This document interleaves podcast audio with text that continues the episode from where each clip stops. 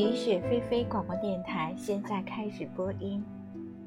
我们继续阿加莎的中东随笔，告诉我你怎样去生活。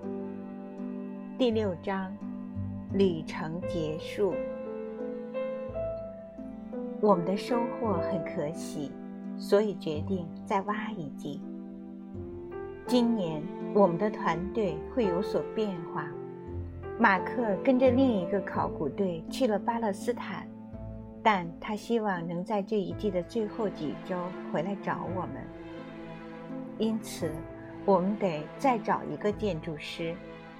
另外，我们还将有个新成员上校。马克思想在查加巴扎和布拉克修区同时开挖，却苦于分身乏术。上校可以顶替他一阵子。马克思上校和新建筑师相约出发了，我两周后跟上。他们出发前两星期的一天，建筑师打电话来找马克思，正巧他出去了。建筑师的声音很焦虑。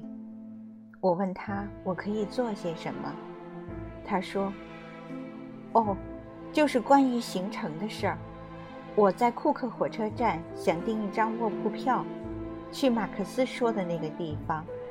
车站说没有这么个地方。我安慰了他。他们总那么说，我们去的地方没人去过，他们自然没有听说过。他们似乎认为我说的地方其实是摩苏尔。哦，我告诉他不是那儿。突然灵光一现，你问了他们卡米什利或尼斯宾了吗？卡米什利不就是那个地方的名字吗？是那个地方的名字，但车站名叫尼斯宾，它在靠土耳其的边境线一侧。卡米什利却是叙利亚城市。哦，这就清楚了。马克思有没有说过我还要带什么其他东西？没有，你铅笔带够了吧？铅笔？语气听上去很诧异。当然了，你会需要大量的铅笔。我说，他并没有充分领会我话中的警示意义，将电话挂了。前往伊斯坦布尔的行程很清静，我限额内的鞋子安全地过了土耳其海关。在海达尔帕夏转火车时，我发现自己和一位体积庞大的土耳其女人同处一间车厢。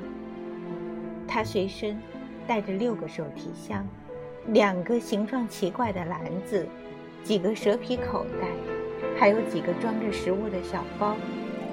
等到我把两个手提箱和一个帽盒放下后，连插脚的地方都没有了。来送他的那个女人比较苗条和活泼，她用法语问候我，我们愉快地聊了一会儿。我要去阿勒颇，他表姐不去那么远。我会说德语吗？他的表姐会说一点儿。哦，我不会说德语。也不会说土耳其语，嗯，不会。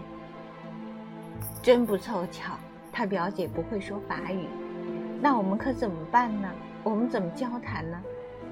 我说，我们可能无法交谈。太遗憾了，活泼的表妹说，要是能交谈该多有趣啊！不过车还没开，咱俩多谈些吧。你结婚了，对不对？我承认我结婚了。那么孩子呢？你有许多孩子，没错吧？我表姐只有四个孩子，不过，表妹自豪地说，三个都是男孩。我感到，为了维护英国人的尊严，我不能承认自己满足于只有一个女儿的事实。我无耻地撒谎说，我自己还有两个儿子。太棒了！表妹开心地笑着说。那小产呢？你小产过几次？我表姐小产了五次，有两次胎儿是三个月，有两次胎儿是五个月，还有一次是七个月的死胎。我正在犹豫着要不要杜撰一次小产以增进友谊。谢天谢地，汽笛响了。活泼的表妹跳出车厢，一边沿着过道走远，一边大声喊：“你们可以打手势告诉对方所有的细节。”如此前景令人担忧，不过，我们通过点头和微笑相处得很好。我的旅伴慷慨地将他随身携带的一大堆味道浓郁的食品和我分享。作为回报，我从餐车给他带回一个苹果。装食物的包裹拆开后，我们的地方更少了。狭小的空间满是食物和麝香的味道。夜幕降临后，我的旅伴把窗户关死。我缩在上铺，一直等到下铺响起轻微的、均匀的鼾声。我蹑手蹑脚地爬下来，悄悄地把窗户打开一条小缝儿，再悄悄地爬上去。早晨，发现窗户被打开之后，土耳其女人惊讶的手舞足蹈。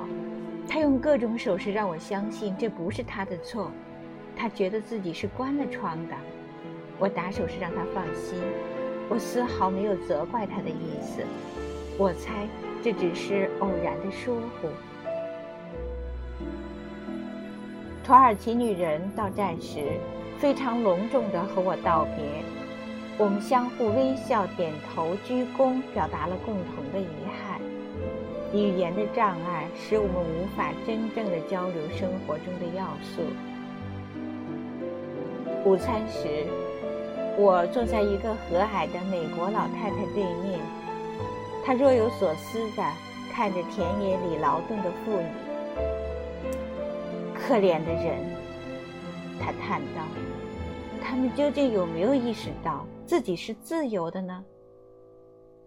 自由。我有些不解。哦，当然，他们现在不用戴面纱了。穆斯塔法·凯莫尔把那个习俗取消了。他们现在自由了。我仔细地打量着那些干活的女人。我并不认为取缔这种习俗对他们有任何意义。他们日复一日的辛苦劳作。我都怀疑他们根本没有享受过蒙上面纱的奢侈。工地上那些工人的妻子中，没人戴过面纱。不过，我没有反驳他。老太太叫来列车员，要了一杯热水。我要服药，她说。列车员很茫然，他问他，是不是要咖啡或者茶？我们费了半天劲儿才让他明白，只要白开水。和我一起吃一点蟹盐吧，我的新朋友亲切地说，仿佛在建议我们共饮一杯鸡尾酒。我谢了他，表示对蟹盐不感兴趣。可它对你有好处。他争辩，我好不容易才让。自己的内脏免遭清洗。我回到车厢，想知道阿布德·艾·萨拉姆的便秘今年如何了。我在阿勒颇下了车，马克思让我在那里买些东西，隔天才有去尼斯宾的火车。我利用这一天的空闲时间。参加了一个去参观西蒙大教堂的旅行团，团里还有两个人，一个是采矿工程师，一个是年纪非常大、几乎完全丧失了听力的牧师。不知为何，牧师认为那个与我从未谋面的工程师是我丈夫。亲爱的。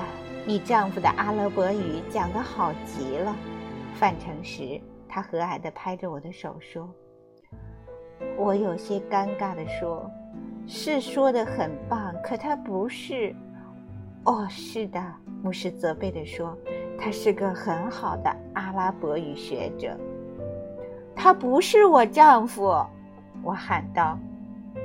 我猜你太太一点阿拉伯语也不懂。